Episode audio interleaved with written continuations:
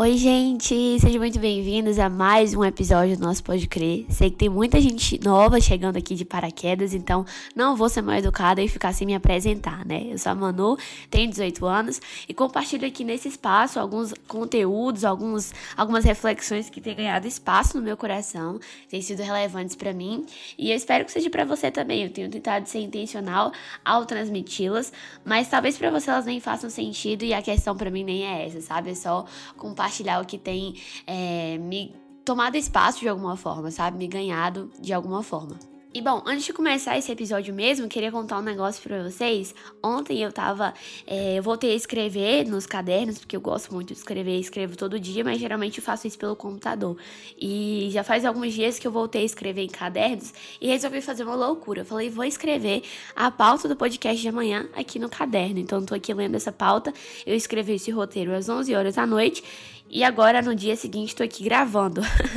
Mas a questão é que eu voltei a escrever manualmente, como eu falei. Eu me conformei com a minha caligrafia feia, né? Que antes era muito bonita, mas com o advento da pandemia ficou essa coisa horrorosa que eu tô aqui me comparando e pensando: meu Deus do céu, o que que eu me tornei? Né? Mas voltando ao assunto, sendo zero modesta aqui.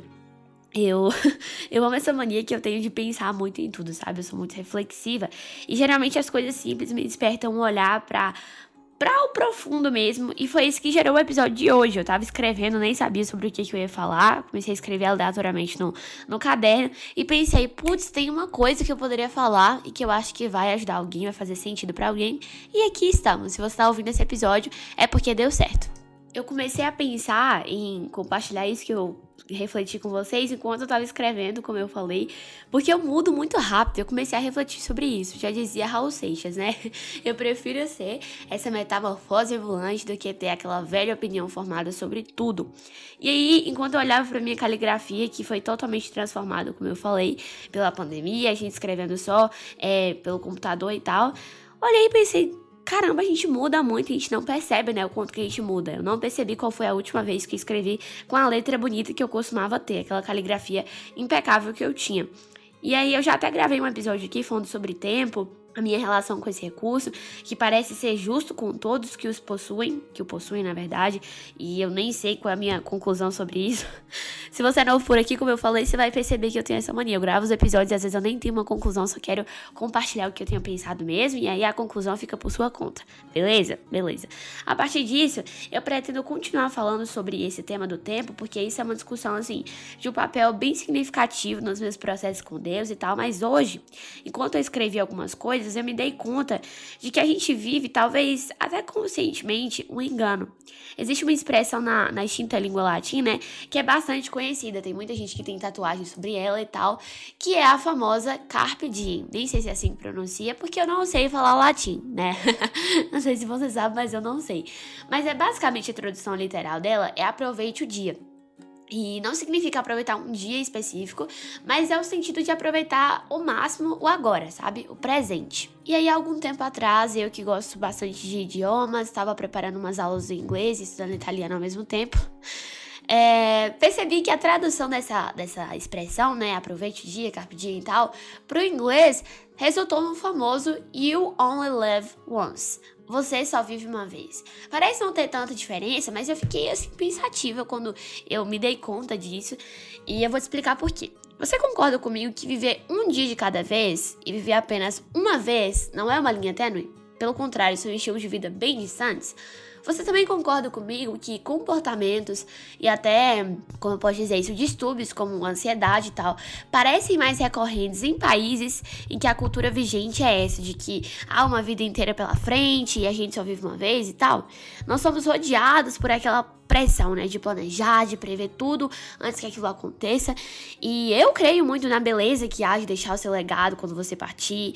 Eu acho interessante essa ideia, mas eu também acho interessante construir esse trajeto de maneira consciente, porque isso vai ser o meio, a consequência, né? O resultado, e não o seu objetivo final, porque o seu objetivo final é simplesmente viver de forma plena e abundante para a glória de Deus.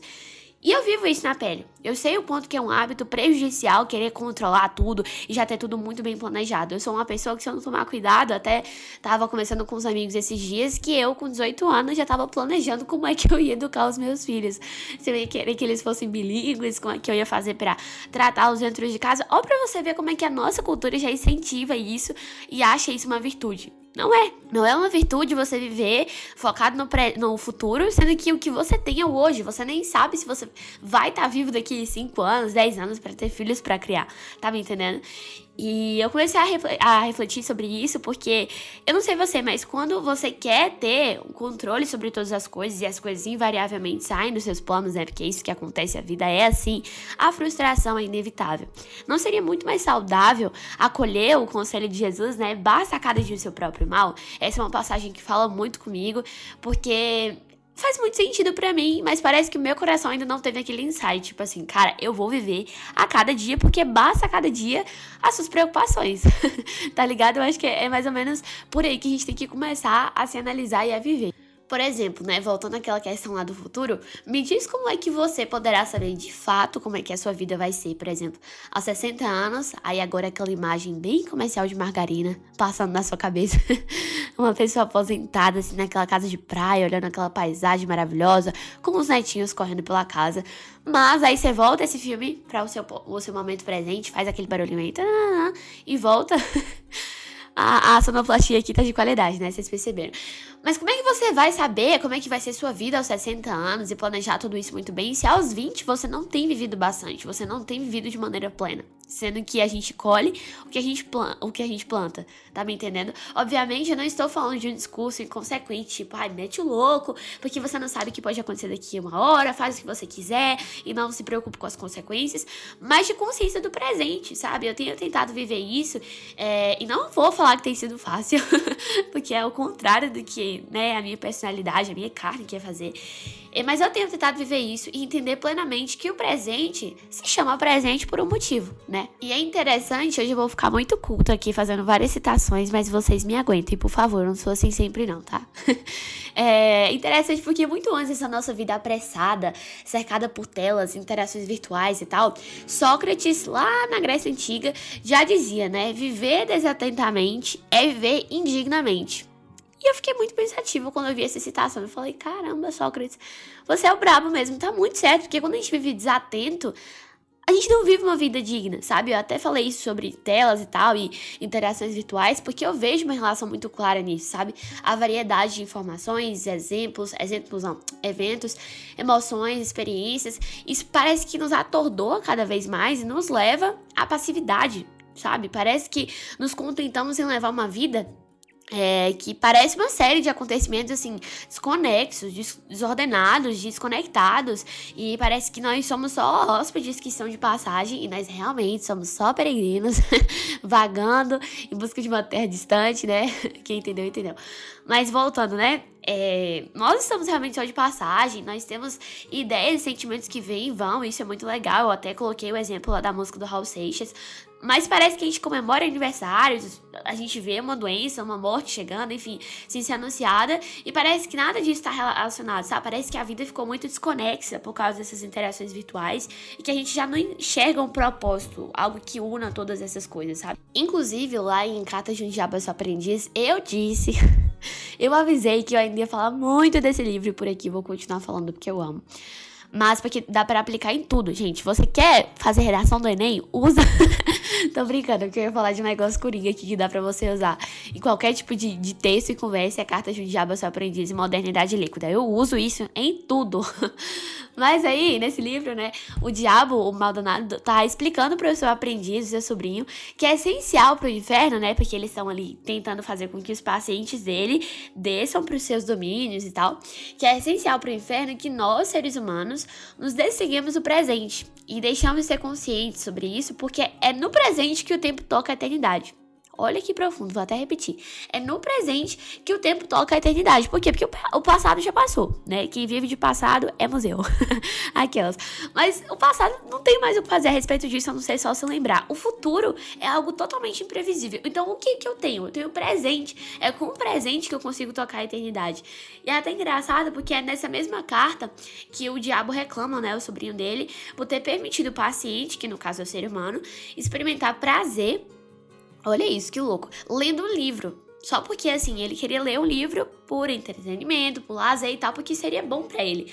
E não para criticar os outros com o seu conhecimento. Essa não era a interação, a interação não, a intenção do, do paciente fazendo aquilo. E aí o diabo vai lá e critica e fala que a motivação dele tem que estar tá errada. Eu até falei sobre isso no episódio sobre narcisismo e tal. Ele diz que tanto o prazer quanto a dor são indubitavelmente reais. E aí isso nos leva também. É porque assim, tá vendo como eu tô falando que tudo é muito conectado? eu vou gravando um podcast falando sobre outro episódio que eu já gravei e outro que provavelmente ainda vou gravar. Então aqui é assim, vai se acostumando. Mas como eu falei, essa questão da dor ser indubitavelmente real, assim como o prazer, o amor e tal, isso me leva lá um dos últimos episódios que eu gravei aqui, falando sobre é, voltar a sentir. Porque num tempo em que a gente parece mecanizar por conta própria, o sentir é o que nos vivifica, é o que nos torna vivos. Na verdade, não é bem o que nos torna vivos, né? Porque a gente já tá vivo. Eu, me, eu discordei de mim aqui agora, eu discordei da eu do passado. Doida, né? Mas é. Eu acho que não é nem de nos vivificar, mas é de nos lembrar. Essa é a palavra, que estamos vivos. Acho que eu senti, faz assim, ó. Acorda, minha filha. Você não é um robô que você tem que fazer tudo de maneira mecânica.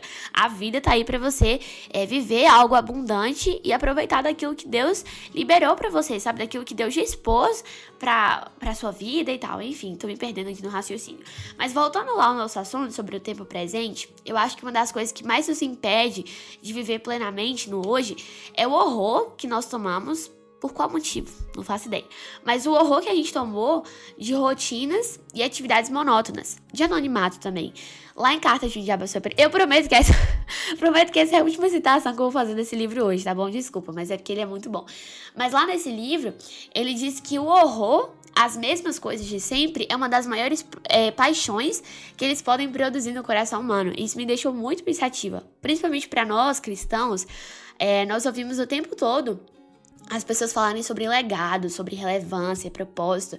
E ao mesmo tempo a gente crê em um Deus encarnado que passou anos na obscuridade. Um cara que ficou 30 anos ali no anonimato e tal, e vivendo de forma simples como carpinteiro, e teve um ministério relativamente assim, é, de curto período, né? Mas a vida toda, isso me lembra que a vida toda, até a vida cotidiana, até a vida chata, até as atividades que eu não quero fazer, estão sobre o senhorio de Jesus, porque ele é soberano sobre todas as coisas, né? Tem aquela citação de, de Kuyper que todo reformado usa, e mesmo que eu não seja reformada, eu amo também, que fala: não há um centímetro quadrado sobre a terra, sobre a existência, alguma coisa assim, de nenhuma das áreas, sabe? Nenhum dos campos de, de entendimento, de estudo, que Jesus, que o Senhor não possa falar, é meu, porque ele tem domínio sobre todas as coisas, sabe? E por isso que eu percebi que eu estava muito mal acostumada com as minhas ideias de futuro. Eu não tenho futuro, como eu falei. O que eu tenho é o hoje. A gente é acostumado com novidades constantes, né? Pelas redes sociais, com notificações, com novidades, com atualizações. E parece que a gente acaba se esquecendo que nós precisamos sim de rotinas que nos levem a hábitos silenciosos e repetitivos, porque até nesses períodos de aparente monotonia, nós estamos corandeu diante da face de Deus. Nossa, desde que eu descobri esse conceito, criado lá na época da reforma, né? Eu percebo em mim, é, eu fico o tempo todo, assim, muito intencionalmente observando quais são as minhas motivações e tal, o que que eu faço ou deixo de fazer e por que que eu faço isso. Mas eu percebo em mim uma tendência a cair na desatenção, sabe? A desfrutar sozinha de algumas coisas e querer excluir Cristo, mesmo sem perceber assim, estreitando experiências e relacionamentos para mim mesma eu percebi que eu estive por muito tempo, como é que eu posso dizer, exacerbada, sabe, pelo bombardeio das redes sociais, pela leitura superficial, pelas conversas estéreis, sabe?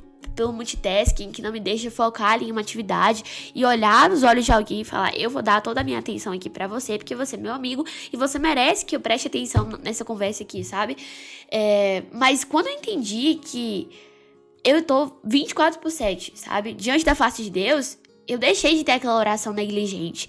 Deixei de subjugar os meus sentidos. Por isso que Corandeu me ajudou tanto, sabe? Porque seja estudando, seja lavando louça, seja, sei lá, fazendo exercício físico, dormindo, gravando podcast. é, Corandel me impediu de achar que eu tô sozinha, sabe? E de que o que eu faço, achar que o que eu faço carece de significado, porque tudo é pra glória de Deus. Tudo que eu tô fazendo está na face dele, né? Está diante dele e tal. E eu acho isso incrível, porque é, tira aquela dicotomia da nossa cabeça de que só atividades extremamente espirituais é, agradam a Deus e só algo como ler a Bíblia, o devocional ou ir pra igreja, só isso que é espiritual, sendo que toda a vida é, está dentro dos domínios do Senhor, sabe? Tudo que existe é vivificado no Cristo ressurreto. É, Chesterton fala sobre isso, né? Que ele está em pé atrás de nós. Cada coisa, grande, pequena, importante, relevante, distante, próximo, tudo isso tem seu lugar, seu significado, seu valor. É por meio da união com ele, né? Com o Senhor. Agostinho fala sobre isso, que ele tem mais intimidade conosco do que com nós mesmos. Nada é desperdiçado, nada falta. Não existe um só momento que não carregue um significado eterno, sabe? Não existe nenhuma ação que seja estéreo, nenhum amor sem realização, mesmo que esse amor não seja recíproco, nenhuma oração que não seja ouvida. Isso porque limitar a ressurreição ao passado, ao futuro, ao que ainda vai acontecer, à segunda vida e tal, torna a presença ressurreta de Jesus extremamente relevante, como se ela não fosse importante para o nosso dia de hoje. Eu não sei se eu estou conseguindo passar o meu raciocínio aqui, mas eu creio muito nisso, que sem a noção da realidade da ressurreição, a vida não faz sentido. Todas as atividades que a gente é, se esforça em produzir são inúteis, sabe? Todos os relacionamentos são vãos. E o mundo se torna essa futilidade inexplicável, em que nada tá ligado, nada vale a pena, nada tá conectado, porque nada dura. Sabe aquele niilismo, aquele. Esqueci qual é a corrente de pensamento lá sobre prazer. Mas enfim, nada é visto além das aparências. Nada se ouve, senão os ecos morrendo no vento, nenhum amor sobrevive à emoção que o produziu tudo é som, ou então tudo é fúria, nenhum significado é definitivo, a gente se torna absorto, desatento, a gente deixa de notar maneiras sutis pelas quais Jesus nos chama a atenção. E eu não sei você, mas eu quero sair desse estilo de vida, sabe? Esse estilo de vida desatento. Eu quero conhecer o poder da ressurreição. Tem até uma música assim que fala muito comigo, mas Sabe, isso me, me tocou tanto porque o sombrio enigma da vida, né, é iluminado no Senhor. O significado, o propósito, o objetivo de tudo que nos acontece e a forma de tornar tudo isso relevante, né, tudo isso que parece ordinário demais, só pode ser aprendido com aquele que é o caminho, a verdade e a vida. E isso só acontece para mim quando eu levo a sério Mateus 28, 20. Eu tenho meditado muito nessa passagem porque é nela que Jesus fala: E eis que estou convosco, eis que estou com vocês todos os dias, até a consumação dos séculos. Isso me capacita, sabe, a entrar no, no confronto selvagem com as minhas emoções indomadas, a aceitar a dor quando ela aparece, recebê-la, sabe, acolhê-la, trazê-la a bordo é, independente de quão aguda ela seja. Enfim, esse não é um episódio que eu quero ficar me estendendo muito, porque eu acho que ainda tem muita coisa assim desordenada aqui na minha cabeça. Se eu fosse falar, eu ia ficar só enchendo linguiça aqui e não ia ser algo relevante para vocês. Mas, para finalizar esse episódio que eu produzi com muito carinho, eu quero te lembrar disso: que viver no imediatismo nos adoece, mas viver no hoje implica desfrutar desfrutar mesmo, acho que essa foi a melhor palavra que eu escolhi. é deleitar-se mesmo, sabe, no presente, que é presente, que é, é um dom, sabe, que é uma, uma dádiva. Olha quantas pessoas já perderam suas vidas até aqui e com, olha o, o privilégio singular, né, que é estar vivo, experimentar da vida abundante que é disponível para nós. Eu falei isso no primeiro episódio desse podcast, se não me engano, sobre é, possibilidades e numa citação lá de Jenny Whitney, e eu continuo dizendo isso, sabe? Porque eu creio que quanto menos a gente estiver preocupado com as aparências, é, menos a gente vai estar inclinado a mudar de fantasia para angariar aprovação em cada mudança, sabe? De, de companhia, de circunstância, enfim. Nós não somos uma pessoa em casa e outra no trabalho. Uma pessoa na igreja e outra no trânsito, sabe? Nós não, não vamos passar desgovernados, desordenados de um episódio a outro, como se a gente fosse, sabe, robôs assim, mecanizados, buscando em vão alguma distração para passar o tempo, sendo que o tempo é para ser sentido, sabe? Não esquecido, não evitado. Eu não sei porquê, mas a nossa. Eu, na verdade, eu sei porquê, né? A gente refletiu sobre isso o episódio inteiro e eu tô falando aqui que não sei porquê. Mas você já parou pra pensar no quanto que a gente valoriza o imediatismo a tal ponto que quando a gente envelhece, a gente quer evitar isso? A gente quer a todo custo se sentir jovem e fazer é, procedimento estético e tal. Isso já é outra questão, né? Se isso faz bem pra sua autoestima e tudo bem. Mas o que eu tô querendo questionar aqui é por que, que a gente tem esse conflito constante com o tempo, sabe? Como se ele fosse nosso inimigo e como se envelhecer não fosse uma dádiva de ter vivido tanto tempo, sabe? E fosse algo ruim. Enfim, fica a reflexão aí pro próximo episódio para você pensar em casa. Mas, como eu tava falando, quando a gente permanece, sabe, estoico e passivo a cada emoção, a gente dá de ombros para suportar aquilo que nos irrita, nos aborrece. E eu espero que isso acabe por aqui, sabe? Que você seja ajudado de alguma forma e que agora as circunstâncias te alimentem e não você a elas, sabe? Que você as use de forma sadia e com limites e não ela, elas te usem, sabe? Gradualmente, assim, eu acredito que a gente vai se tornando pessoas inteiras, maduras, é, cujas habilidades e energias vão sendo, sabe? Harmonizadas, integradas e tal. E é isso, eu espero que esse episódio tenha te ajudado de alguma forma, que você tenha conseguido refletir nesse emaranhado de, de pensamentos bagunçados. E é isso, gente. Eu fico muito feliz de ter esse espaço aqui para compartilhar o que eu tenho pensado com vocês e de ter vocês aqui para ouvir comigo também, tá bom? Um beijo, fica com Deus, é nós e tchau. Até o próximo episódio.